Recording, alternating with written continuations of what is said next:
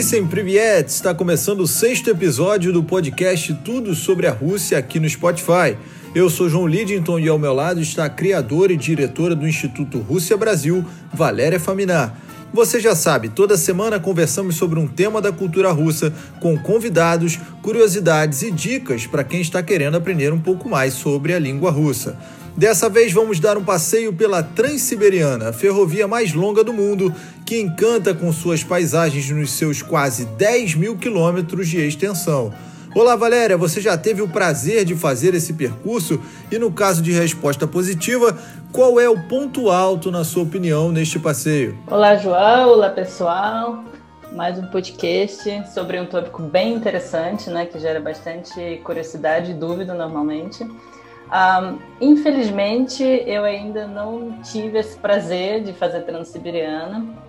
É, eu ainda não visitei a Ásia, a parte asiática da Rússia, uh, mas assim nos meus planos bem próximos, inclusive um, a gente já estava programando do, no nosso Instituto Rússia Brasil esse ano. A gente já estava programando fazer um passeio para a Rússia infelizmente, né, como todo mundo sabe, pandemia, coronavírus aí não deu, mas a gente está esperando que ano que vem daria para fazer esse passeio. Em agosto do ano que vem, a gente vai uh, organizar um grupo dos brasileiros e fazer uma parte de Transiberiana. Não é Transiberiana toda, porque ela demora bastante tempo, não, mas a gente vai começar em Moscou e terminar no Lago Baikal, que é a cidade de Irkutsk, que fica do lado, e inclusive, né, como você perguntou do ponto alto do passeio, eu acho que é um dos pontos muito importantes uh, da Transiberiana é o Lago Baikal, que é o lago mais profundo do mundo, e mesmo quem não uh, desce em Irkutsk para visitar o lago, uh, durante a Transiberiana consegue ver o lago da janela. É uma coisa muito interessante, que mesmo se você não tem pretensão de visitar, você meio que vê o Lago Baikal passando ao seu lado dentro da janela. Então, se tudo der certo, espero que em 2022 vamos conseguir uh, fazer essa, essa viagem. E não só eu conhecer né, essa Transiberiana, mas também levar o grupo dos brasileiros para conhecer essa ferrovia tão importante e tão famosa no mundo. Vamos chamar para conversa a nossa convidada Lisa Staliarova, do canal Sonhei que estava na Rússia. Seja bem-vinda, Lisa, e nos conte quando a Transiberiana passou a ser um passeio desejado pelos turistas e se existem muitos brasileiros que incluem a ferrovia no guia deles de turismo. Seja bem-vinda, Lisa. Olá, pessoal. Muito obrigada. Muito obrigada pelo convite. Fico muito feliz de poder participar nesse episódio sobre esse tema tão especial, especialmente porque, porque especialmente porque eu sou da Sibéria. Uh, mais uma vez, meu nome é Lisa, sou do canal Sonhei que estava na Rússia e sou linguista e professora de russo, apaixonada pelo Brasil. Uh, então, quando o passeio ficou popular, né? Você perguntou, João. Eu estava pensando na resposta, porque uh, David Bowie, por exemplo, viajou de Transiberiana nos anos 70. Né? Ele fez um, uma viagem de Vladivostok até Moscou. Ele tinha ido no Japão e decidiu voltar para a Europa de trem. Mas acredito que pelo fato da União Soviética na época ser um país uh, fechado, né, uh, ter sido um país fechado, não era um roteiro turístico comum. E depois dos anos 90 era uma bagunça e eu acho que se tornou uma coisa mais popular no início do, dos anos 2000, né? E existem sim os brasileiros, uh, eu conheço alguns conheço vários, na verdade, que fizeram roteiro. São geralmente os brasileiros que viajam muito, já conhecem os lugares mais cobiçados no mundo, né? Os capitais europeus, etc. Então, a eu comecei a hospedar os estrangeiros uh, pela plataforma Couchsurfing, não sei se vocês conhecem, uh, na minha casa em 2010. E foi então que eu fiquei sabendo que algo legal para fazer. Eu morava na cidade que se chama Novosibirsk, que faz parte, né, que é uma das cidades na rota transiberiana. E como eu fazia línguas estrangeiras, eu ficava muito curiosa e comecei a hospedar as pessoas. Eu fiquei muito surpresa, porque, na verdade, muita gente fazia esse roteiro, inclusive alguns brasileiros. E eu, na época, para falar a verdade, não entendia muito esse, o charme disso, né? Porque para gente é uma coisa tão cotidiana, pegar um trem, mas uh, hoje em dia eu aprecio muito mais Uh, já fiz um trechinho, já fiz o trecho de Novosibirsk até Moscou, parando numa cidade que se chama Perm. E tenho muita vontade de conhecer melhor, conhecer o Lago Baikal, que a Valéria mencionou, e outros lugares. Queria que vocês falassem também um pouquinho do percurso, por onde passa a Transiberiana, a duração da viagem, questão de valores também. Então, como não sei se todos sabem, mas eu vou falar agora que a Transiberiana é a, a ferrovia mais longa do mundo.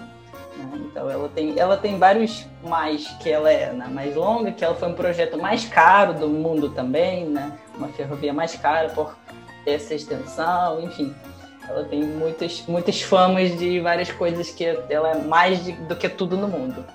Uh, mas assim, a, ela, tem mais, ela tem mais de 9 uh, mil quilômetros de distância, né? Ela tem um pouquinho mais de 9 mil quilômetros e realmente, assim, se, você, se vocês olharem no mapa, ela começa em Moscou, né, que é a capital da Rússia, e termina em Vladivostok que Moscou fica no meio da parte europeia da Rússia. Na Vladivostok é a cidade que fica no extremo Oriente Russo, lá quase já no, na China. Então, assim, é realmente uma ferrovia muito, muito longa.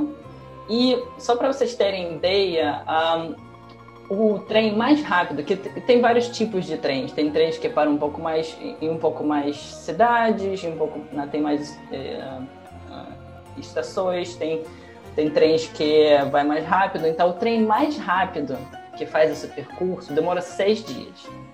Então, assim, realmente é uma, uma viagem muito, muito, muito longa. E o trem passa sete fusos horários, também, é, né? Vocês começam em, uma, em um lugar e aí, passando o tempo, o tempo fica mudando. Então, tem que toda hora mudar o tempo no relógio. Ah, tem que fazer isso sete vezes durante a viagem. E a, a, tem no total um, 87 cidades que, a, que são incluídas nesse roteiro. Que as pessoas podem descer, visitar, etc, etc. Assim, a Transiberiana, ela é uma ferro, uh, ferrovia que você meio que embarca em Moscou, né, e você desce em Vladivostok. Essa que é a ideia principal. Né? Mas, obviamente, os turistas não fazem isso, né? Não tem graça de ficar seis dias no trem direto, sem poder visitar qualquer coisa, porque assim, um, os trens param nas cidades, só que a, a, parada é muito curta, às vezes é meia hora, às vezes é uma hora, então assim, não dá para visitar a cidade. Então, quem quiser fazer esse passeio e conhecer os lugares tem que uh, comprar um trecho, né? descer na cidade que, que interessa a pessoa ah, depois conhecer a cidade e depois entrar comprando outro trecho, né? Que não, você não pode comprar ah, tudo de Moscou a Vladivostok direto, porque você não vai ter tempo para descer e conhecer as cidades. Ah, então, isso, isso também um, influencia o valor que a pessoa paga. Né? Se a gente pegar só o trem de Moscou para Vladivostok ir direto, né, passar esses seis dias direto sem sem parar, quero dizer, o trem para, né? A pessoa que não desce. Então, sem descer nas cidades, o preço total é, tem mais ou menos, um, em reais, é mais ou menos 650, 700 reais. Então, assim, é bem baratinho, né? Para ficar, seis, ficar seis dias no trem, para atravessar a Rússia inteira praticamente, é um valor bem barato. Mas, obviamente, os turistas não fazem isso, como já falei. Então, se você ah, compra trecho e desce e depois embarca no outro trecho, o valor aumenta um pouquinho. E também vale mencionar ah, que, assim, isso também depende da classe que você está viajando, né? Que tem várias classes diferentes. Então, o valor mais barato é mais ou menos 650, 700 reais, mas isso nunca vai ser a realidade de um turista. Isso, isso pode ser a realidade de um russo que está viajando de Moscou para Vladivostok e não tem dinheiro para comprar passagem de avião, mas isso preço nunca será uma realidade de um turista que quer viajar uh, e conhecer várias cidades uh, na, nesse caminho. Ah, sobre as cidades, uh, como já falei, tem 87 cidades que a, que a, a pessoa passa. Mas, obviamente, assim, não vou mencionar todos, porque é muita coisa.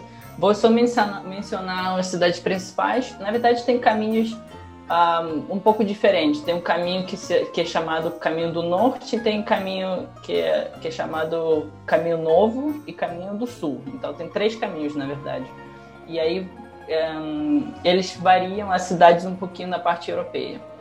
Então, por exemplo, um dos caminhos que é caminho do sul ele pega Moscou, ele pega Kazan, que fica em Tartaristão, ele pega Ekaterinburg, que fica na, na divisão entre a, a, Europa e a Ásia, depois Tyumen, Omsk, Novokuznetsk, Irkutsk, né, que é a cidade onde fica o Lago Baikal, uh, Khabarovsk e Vladivostok, que são duas cidades que já ficam bem longe na, no extremo oriente russo. Mas, assim, é, depende muito o caminho, né? O caminho que, por exemplo, a Lisa mencionou é o caminho que se chama caminho do caminho novo, né? Que tem, é, que inclui Novosibirsk, onde ela morava. Então, de, uh, o trajeto varia um pouquinho dependendo desses, desses caminhos, mas em geral uh, tem cidades principais que esse caminho pega. Pelo que a Valéria falou, então, assim, a Transiberiana, ela não é voltada, me corrija se eu estiver errado, não é voltada para o turismo, ela também é utilizada pelo turismo, mas é uma rota de meio de transporte realmente para a população russa, é isso? É exatamente isso, João. Uh, na verdade, o que acontece é que existe uma empresa que faz uma viagem meio que organizada, num trem antigo, bonito, arrumado, mas é, é um trem especial.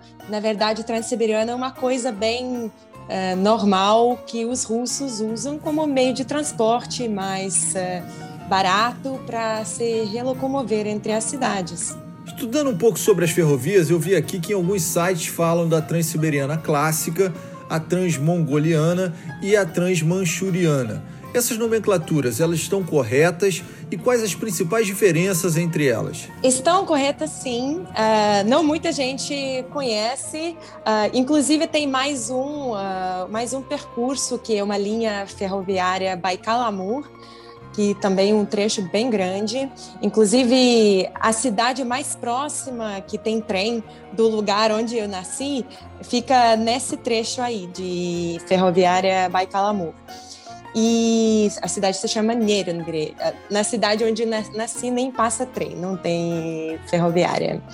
Então, uh, na verdade, o roteiro mais comum que os, turistas, que os turistas fazem é ir de Moscou até Novosibirsk. Isso eu estou falando na minha prática, né, os estrangeiros que eu vi. Uh, ir de Moscou até Novosibirsk, parando em Yekaterinburgo, que é outra cidade muito bonita, uh, nas montanhas Ural, na Rússia. Ir até Irkutsk de, de Novosibirsk e depois descer para o Langudê, visitar o Lago Baikal, depois descer para o Lambatar, que já faz parte do percurso transmongoliano, e de Ulaanbaatar ir para o Pequim, que é transmanchuriano. Então, uh, então são. Eu não conheci ninguém que fez o percurso direto de Moscou até Vladivostok. O mais comum é fazer esse trecho que eu descrevi. Certo. E quanto à estrutura? Porque no Brasil, quando a gente fala de trem, né, temos a sensação de ser algo mais sucateado, velho, não tão muito conservado. Como é que são as estruturas da Transiberiana? Eu tive a oportunidade até de fazer um percurso a Kazan, não é um lugar que me traz boas memórias, né? O Brasil foi eliminado na Copa do Mundo lá, enfim. Mas eu queria que vocês falassem sobre acomodações, vocês falaram aí também em relação à classe executiva, primeira classe, e que tipos de serviços os passageiros podem encontrar nela. Coitada da, da cidade de Kazan, é uma cidade tão bonita, e aí ela infelizmente realmente traz memórias ruins por causa da Copa do Mundo, né? Que o Brasil perdeu. Mas assim, falando sobre a, o, a estrutura, né, como já falei, tem várias uh, classes dentro do Transiberiana. E o, como o Transiberiana, né, como também já mencionamos, é uma coisa, ah, é uma, uh, um jeito principal dos russos se locomoverem dentro da Rússia, obviamente tem vagões populares, que a gente chama de Platzkart, que é como que é esse vagão? É você está dentro do vagão, você tem sua cama, que pode ser embaixo, pode ser em cima, né? A gente tem é, níveis diferentes. Uh, e você está meio que disposto, assim, você passa tempo dentro do vagão com mais 54 pessoas. tipo, você não tem sua privacidade, você não tem nada que fecha e abre, né? nenhuma porta que separa você e as outras pessoas. Então você tem sua cama, você dorme. Se você ronca, o vagão inteiro escuta. Se outra pessoa ronca e você, e você tem sono, não tem sono muito pesado, você não consegue dormir. Né? Se alguém estiver conversando até altas horas, ou bebendo até altas horas, você escuta tudo. Então é um vagão bem popular, um vagão mais barato que existe, mas como um, assim, como os trens são feitos para viajar do jeito mais barato, muitos russos optam por esse tipo de trem, né? esse tipo de vagão, que é Platzkar. Mas um, para o estrangeiro, assim, não recomendaria usar, só se a pessoa quer realmente ter uma experiência muito, muito russa, né? Muito, uma experiência muito raiz.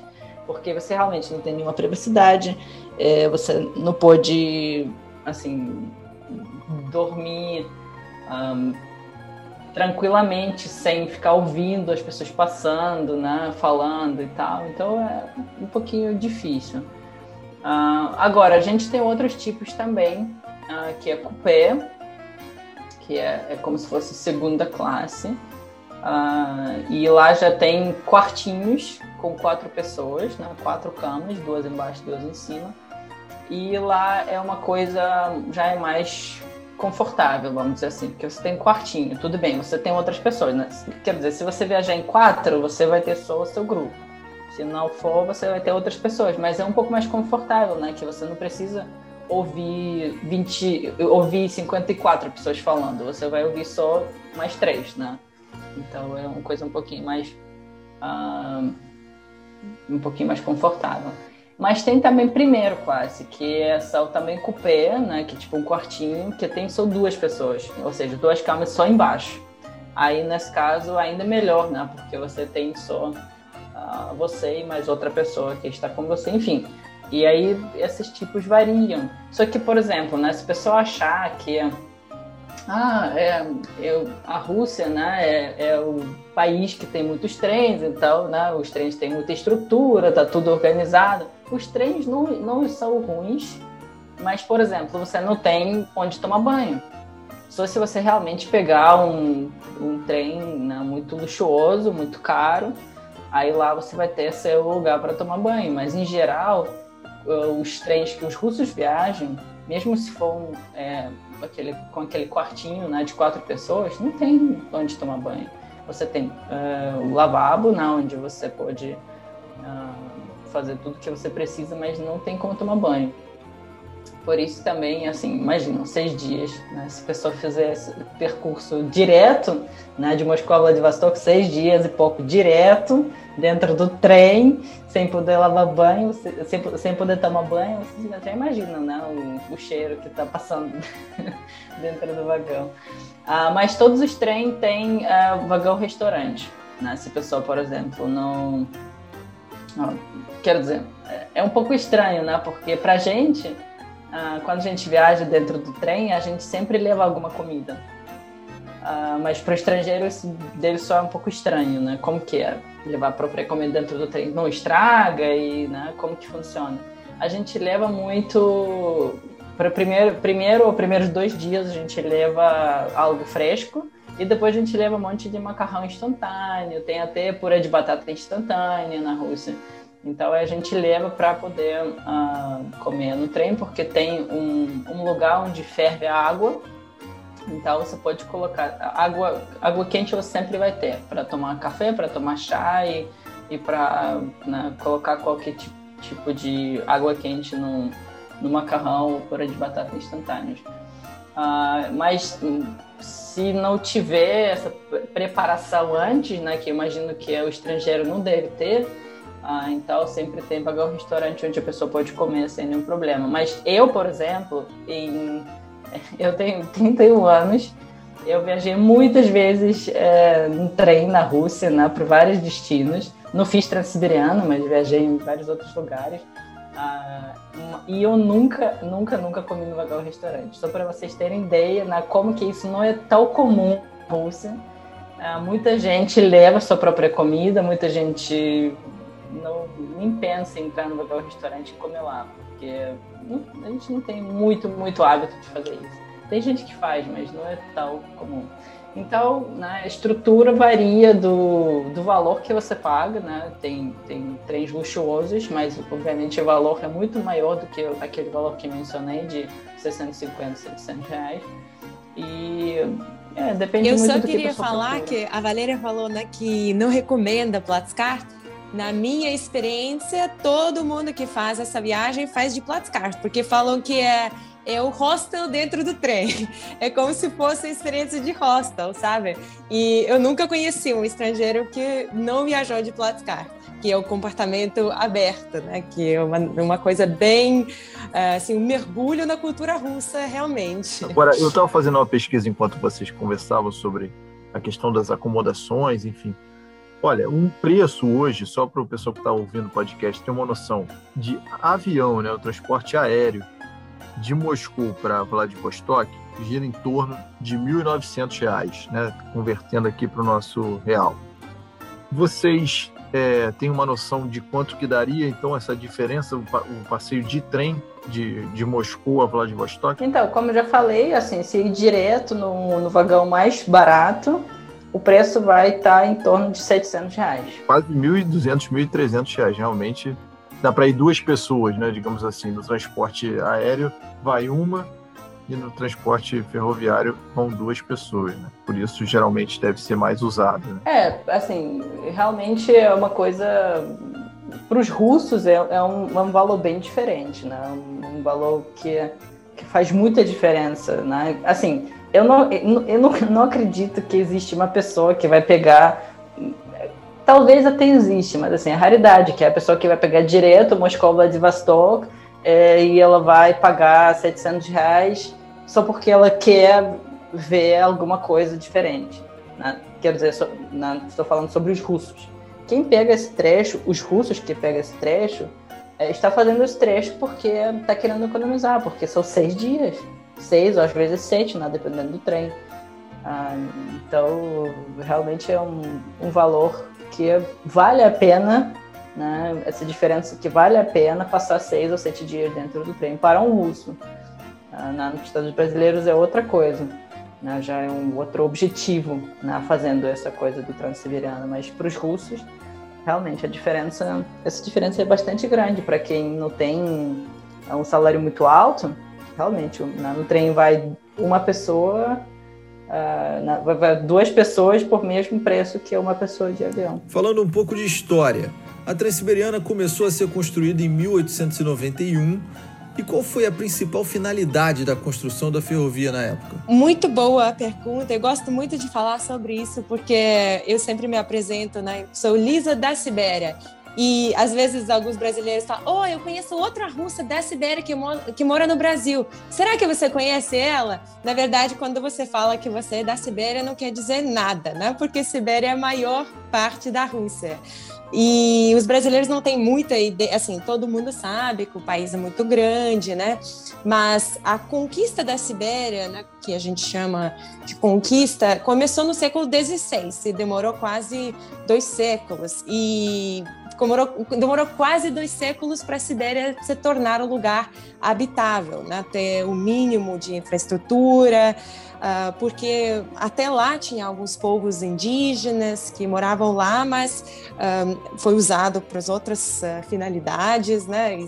Por exemplo, em 1890, o escritor russo Anton Chekhov fez uma viagem até Vladivostok E ele levou um ano para fazer aquela viagem. Um ano, gente, um ano para atravessar o país. Olha que doideira. Ele foi para Sakhalina. Ah, não, na verdade, ele foi para Sakhalina. Né? Uh, o problema é que os rios da Rússia, João, ele, eles correm do norte para o sul e do sul para o norte. Então, era impossível continuar o desenvolvimento do país sem ter ferrovia. Na verdade, foi a única, a única solução para conseguir para conseguir providenciar tudo necessário para conseguir uh, incentivar as pessoas a se mudarem para a Sibéria, para incentivar a economia, tudo, para para explorar aquelas regiões. Então, uh, o que foi feito, basicamente, em 12 anos, em 12 anos, construíram a Transiberiana, conectando Moscou e Vladivostok, né, oeste e leste, e foi um milagre de engenharia, porque uh, na Rússia a temperatura né, varia de menos 40 a mais 40, basicamente, né? E metal tem essa qualidade de dilatar, então ninguém acreditava na, naquele projeto. E deu certo e foi milagre em todos os sentidos, como a Valéria disse, né? Foi a ferrovia mais cara, mais longa, mais não sei o que, mais tudo.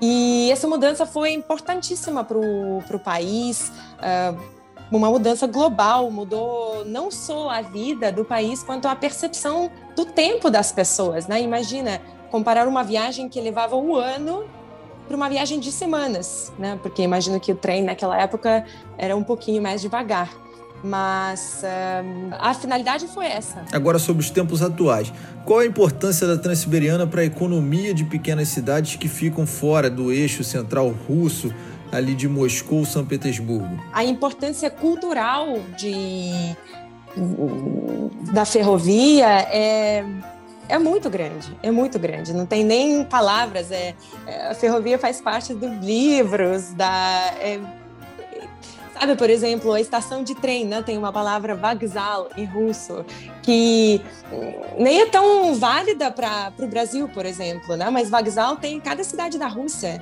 É um ponto de encontro, é um ponto importante na cidade. Realmente, é uma coisa muito, uh, muito importante para a gente, porque, assim, alguns, algumas cidades menores, né, onde, onde o trem passa, né, onde o Transiberiano passa, não tem aeroporto, por exemplo. Né? Então, assim, você não consegue chegar lá de uma outra maneira, né? Você só consegue ir lá de trem, né? pode ser de carro, né? Também, sei lá, de ônibus, mas é, o jeito mais fácil e mais rápido que a gente considera é, obviamente, o trem, porque também oferece um pouco mais conforto, né? Você pode deitar. Uh, tem, tem vagões que não tem camas, são vagões, tipo, super, super econômicos, né? Onde você só tem assento. Mas, em geral, os russos uh, ficam Uh, viajando de trem com a cama, né? Então você sempre pode deitar, pode esticar o corpo, né? Então realmente uma coisa bem importante para as cidades onde uh, essa ferrovia passa é que, as pessoas conseguem chegar lá assim, né? Porque uh, imagina se não tem como chegar de avião, né? Depois se não tem como chegar de trem, aí como a Elisa falou, né? a gente tem temperaturas extremas então, por exemplo, quando faz menos 20, menos 30 graus, não é aconselhável viajar de carro ou de ônibus para algum lugar distante, porque o carro pode parar do nada, né, parar de funcionar, e você está numa estrada onde não passa nada, só você e o seu carro, e você morre congelado, porque não tem o que fazer. Né? Se ninguém te socorrer, você não tem muito o que fazer. A gasolina acaba, o carro não funciona, né? né? Você está no meio do nada. Então, o trem ele chega a ser uma coisa importante para essas cidades, porque é assim que você chega do jeito fácil, confortável, né? relativamente confortável, é, e também seguro, né? Uma, uma questão econômica muito, muito uh, grande para essas cidades. Vocês podem me dizer assim, qual foi o papel da ferrovia transiberiana durante o período da Segunda Guerra Mundial? Lembrando, né, que Vladivostok fica na Manchúria, né, uma região invadida pelo Japão na guerra. Sim, claro, assim, essa, essa ferrovia ela foi importantíssima na, na no, durante a guerra, porque era um jeito de poder tirar as coisas, as pessoas né, dos lugares onde os alemães estavam entrando e poder evacuar todas essas pessoas para as outras, uh, para, as outras áreas. Só em primeiros dois meses de, em 1941, né, nos primeiros dois meses da guerra, foram é, tirados e evacuados mais de 350 fábricas diferentes, né? Porque é, a Rússia precisava de fábricas funcionando, a Rússia precisava de, uh, de arma, né, de suporte das pessoas eh, que não estavam diretamente na, no, na guerra.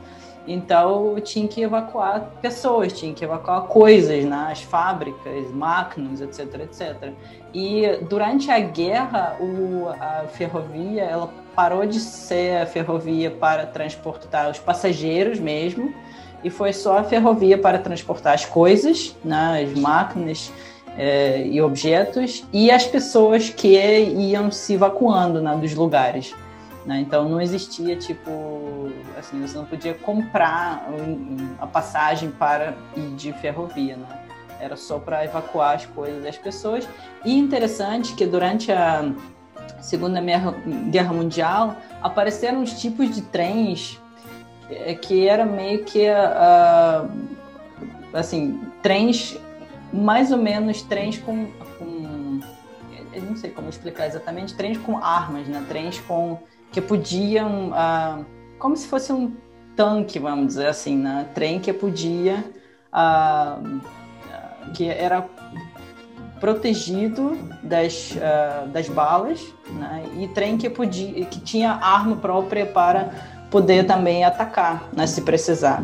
É, fizeram mais ou menos 100 é, trens assim, e eles passa, passavam na, na, perto do Lago Baikal e no, na, parte, na parte asiática, uh, e também na, iam, eram utilizadas para, para qualquer tipo de batalha. Então é uma coisa realmente importante foi essa ferrovia e fora que assim né, é, era, uma, era um pouco mais seguro uh, evacuar pessoas de, uh, de trem né, porque ele protegia um pouco mais do que por exemplo os carros ou ônibus né, e obviamente é, não, não tinha como evacuar pessoas de avião né, que era muito mais caro, complicado e perigoso. Então, foi o um papel importantíssimo durante a guerra. Eu só queria adicionar que evacuaram também arte, por exemplo, em Novosibirsk, onde eu morei, tem um teatro de ópera e balé uh, bem grande, bem bonito, que na época hospedou as obras de arte do, da Galeria Tretiakov, do, de Hermitage, de, dos museus de São Petersburgo e de Moscou. É, realmente, assim, é, que esqueci de mencionar que realmente, assim, evacuavam, porque a, a Rússia tem é, cultura muito, muito, muito grande, né? Assim, há anos e anos, séculos e séculos de arte, de, né, de, de cultura. Então, durante a guerra, não só importante evacuar as pessoas e, e, e os objetos uh, funcionais, né? mas também uh, coisas que as pessoas, que os russos queriam proteger, né? que não queriam ver destruídos e aí obviamente, a arte era uma coisa bem importante também. Bom, a nossa convidada Lisa já disse pra gente que tem uma história bem pessoal e peculiar com a ferrovia transiberiana. Lisa, você pode contar pra gente por que, que ela é tão especial assim para você? Intriguei todo mundo, não falei nada, mas vamos lá. uh, como eu já falei, né, hoje, eu costumava acompanhar os estrangeiros que faziam o roteiro transiberiano e que passavam pela cidade de Novosibirsk, onde eu morava. E uma vez um menino estrangeiro mandou uma mensagem para mim naquela plataforma que eu falei no Couchsurfing, dizendo que tinha uma parada de algumas horas em Novosibirsk eu me procurava uma companhia só para ele não ficar sozinho, perdido. E eu juntei uns amigos, porque como eu estudava línguas estrangeiras, na, na minha bolha todo mundo falava inglês. E a gente saiu com esse gringo para um bar. O, ele, no dia seguinte, ele seguiu a viagem, foi para Krasnoyarsk, para outras cidades. E um dia eu acordo e recebo uma mensagem dele no Facebook dizendo que, ah, Elisa, você é a única pessoa que pode me ajudar. Eu tinha esquecido uma sacola com os meus sapatos no trem e queria que você me ajudasse a a recuperá-los. Uh, eu pensei, esse cara é doido, né? Porque trem, imagina, ele viajou daquele Platzkart, né? O comportamento aberto. Uh, você deixa alguma coisa, especialmente se for um sapato caro, né? Qualquer pessoa pode pegar, né? Porque as coisas ficam meio que misturadas. E, uh, mas ele acreditava tanto, mas tanto que ia conseguir recuperar os sapatos dele, que eu me senti mal e resolvi fazer o que eu podia, né? E ele, te, ele teve todo um plano, né? Me mandou o número do, do assento, não do assento, da cama dele no trem e disse que, olha, o trem onde esqueci os sapatos vai parar em Ulan-Ude, que é uma cidade em Buryatia, perto de Lago Baikal, à meia-noite. E, e eu vou passar naquela cidade, vou ter uma parada às seis da manhã. Se alguém tirar os sapatos do trem à meia-noite, eu vou pegar eles na estação ah, às seis da manhã. Para você ter uma ideia, tipo, né? uh, quando você liga para a estação de trem, ninguém nem atende, é tudo atendimento automático. Mas enfim, eu falei, hum, vou tentar ajudar. Eu sabia que se eu ligar para o departamento de carga, alguém vai me atender. Aí eu liguei, contei a história, eles riram, falaram: tudo bem, a gente vai mandar um telegrama para o Lanudê um telegrama, não uma mensagem pelo aplicativo do Telegram, um telegrama verdadeiro. E ele falou: se alguém achar os sapatos, ele vai achar a sacola nos achados e perdidos em Ulanudê, na estação de trem. Enfim, eu, assim, consciência limpa, passei essa informação para ele e pronto. No dia seguinte, acordei para a mensagem muito obrigada, Lisa. Você me salvou. Consegui recuperar os meus sapatos. Eu quase caí para trás. Não acreditei que isso fosse possível. Uh, foi muito engraçado. Mas, enfim, uh, um ano depois eu fui para o Brasil, fiquei e mais um tempo depois a gente se casou. O sapato deve ter sido uma desculpa ali, né? Ele foi, ele foi usou o sapato como um, um link para poder falar novamente com você. Deu certo. Que bom. Eu chamo essa história uma história de Cinderela. Ah, é verdade, é verdade. Se fizer analogia, é o contrário. É, não, eu, eu, acho, eu acho que a, assim, é, você, é que você ajudou ele, e aí acho que você, assim, tipo, você meio que foi a salvadora dele, né? Você meio que foi a heroína dele, e aí ele se apaixonou naquele exato momento que você é, salvou o sapato, o sapato dele. Salvou o sapato, gente. Salvou Mas enfim deu certo. É legal que essa história mostra que às vezes né, a gente está acostumado com o nosso ponto de vista, né, que é, na cabeça de, do russo não ia passar tipo, ah, esqueci, esqueci, né, já foi, né, não é uma coisa. É, então, tipo, tudo bem, né? Sapato é lamentável, né? Sapato importante, caro, sei lá, mas a gente não ia ficar ligando, procurando, né? E como a, como a Lisa falou, as pessoas da estação riram. E aí, se você, se você. Tudo bem, mas é um estrangeiro, né? Eles riram, mas assim, tipo, ah, engraçado, coitado, vamos tentar ajudar. Agora, se um russo ligar e falar, olha, esqueci, né? Não sei o quê, eu falo, poxa, esqueceu, esqueceu, né? Fazer o quê? Tipo, aconteceu, né? Você tá ligando por quê? Isso aqui é o quê da gente, né? É, é engraçado que a às vezes estrangeiro chega com essa coisa de com, com um visual diferente, né? Tipo, ah, como assim? Esqueci, mas dá para recuperar, então, né? Vamos lá. Vamos tentar. Exato. Não, mas eu, na verdade eu aprendi também, sabe? Me livrar aos poucos desses preconceitos e pensar, ah, vou tentar, porque se fosse brasileiro, se fosse o meu marido, ele ia tentar.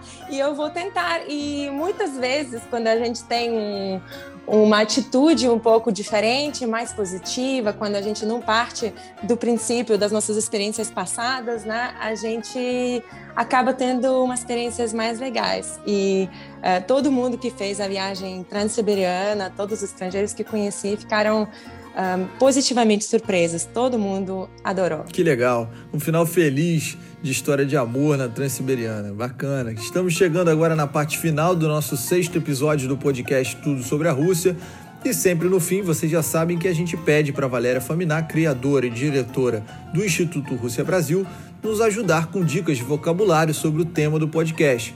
Valéria, que tal frases muito usadas aí durante o passeio da Transiberiana? Então, tem algumas frases que acho que é muito válido saber quando você viaja de trem, né? Porque algumas coisas que você vai precisar usar e se você puder falar isso em russo, eu acho que é uma coisa bem bem melhor, né, obviamente, mas é que o estrangeiro, pelo menos se esforçando um pouco em russo, abre coração é, de um russo do jeito do jeito louco, assim, do jeito estranho, que os russos é, têm medo às vezes de falar com estrangeiro, porque só sabe falar russo, mas quando eles é, estão vendo que estrangeiro se esforça para falar um pouco de russo, aí eles começam a tentar ajudar com muita mais vontade e muita mais facilidade. Então, vou uh, preparar aqui algumas frases que podem ser usadas uh, no momento dessa viagem e desde, desde o início, né? chegando na estação do trem,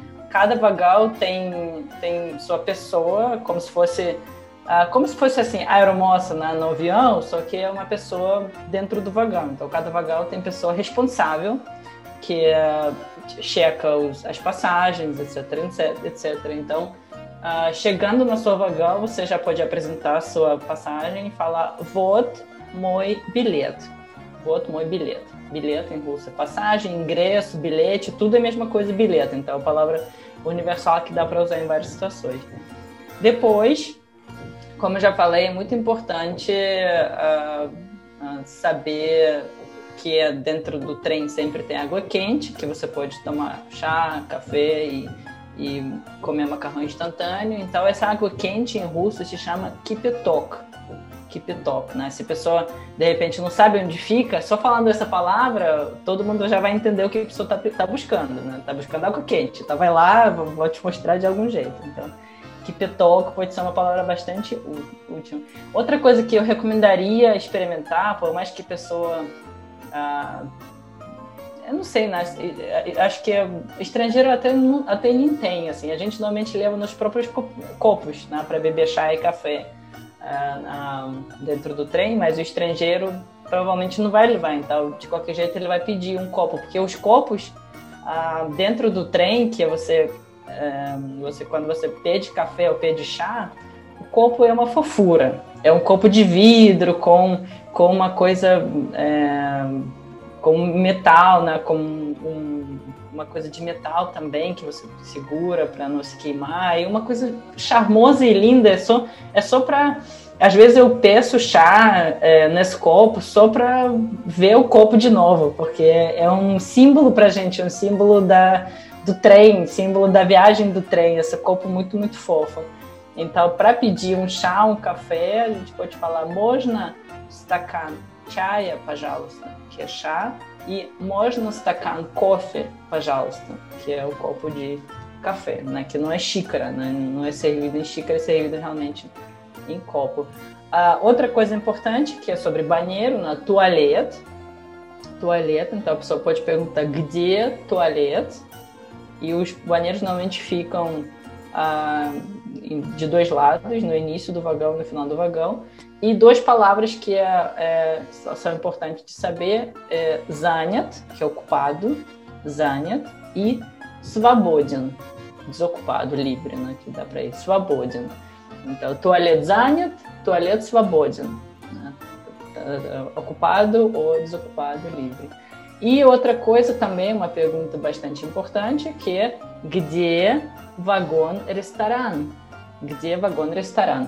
É onde fica o vagão restaurante para a pessoa poder comer. Então, acho que essas frases são uh, bem práticas e podem ser usadas bastante durante essa viagem. Como sempre, essas frases estão no nosso post no Instagram, arroba Instituto Rússia Brasil, uh, post que fala sobre esse episódio, episódio 6 do nosso podcast. Agradecer também a Lisa Staliarova, mais uma vez, do canal Sonhei que estava na Rússia no YouTube. Fica à vontade para passar também as suas redes sociais aqui. Muito obrigada. É, eu gostaria de convidar todo mundo. Sim, eu faço bastante conteúdo para quem tem interesse em aprender língua, em aprender mais sobre a cultura. É, sonhei que estava na Rússia, inspirado na música do Luiz Gonzaga. Sonhei que estava em Moscou, né? Pagode russo. E convido todo mundo. Muito obrigada mais uma vez, Valéria, por essa oportunidade. João. Spasiba. Agradeço a todos que curtiram nosso podcast Tudo sobre a Rússia, do Instituto Rússia Brasil. E quem quiser enviar sugestões de temas para os próximos podcasts, é só mandar um direct para o Instituto Rússia Brasil no Instagram. Não é isso, Valéria? É isso mesmo. Arroba Instituto Rússia Brasil. Esperamos sugestões de vocês. Maravilha. Até a próxima. Pacá, pacá. Pacá, pacá. Pacá, pacá.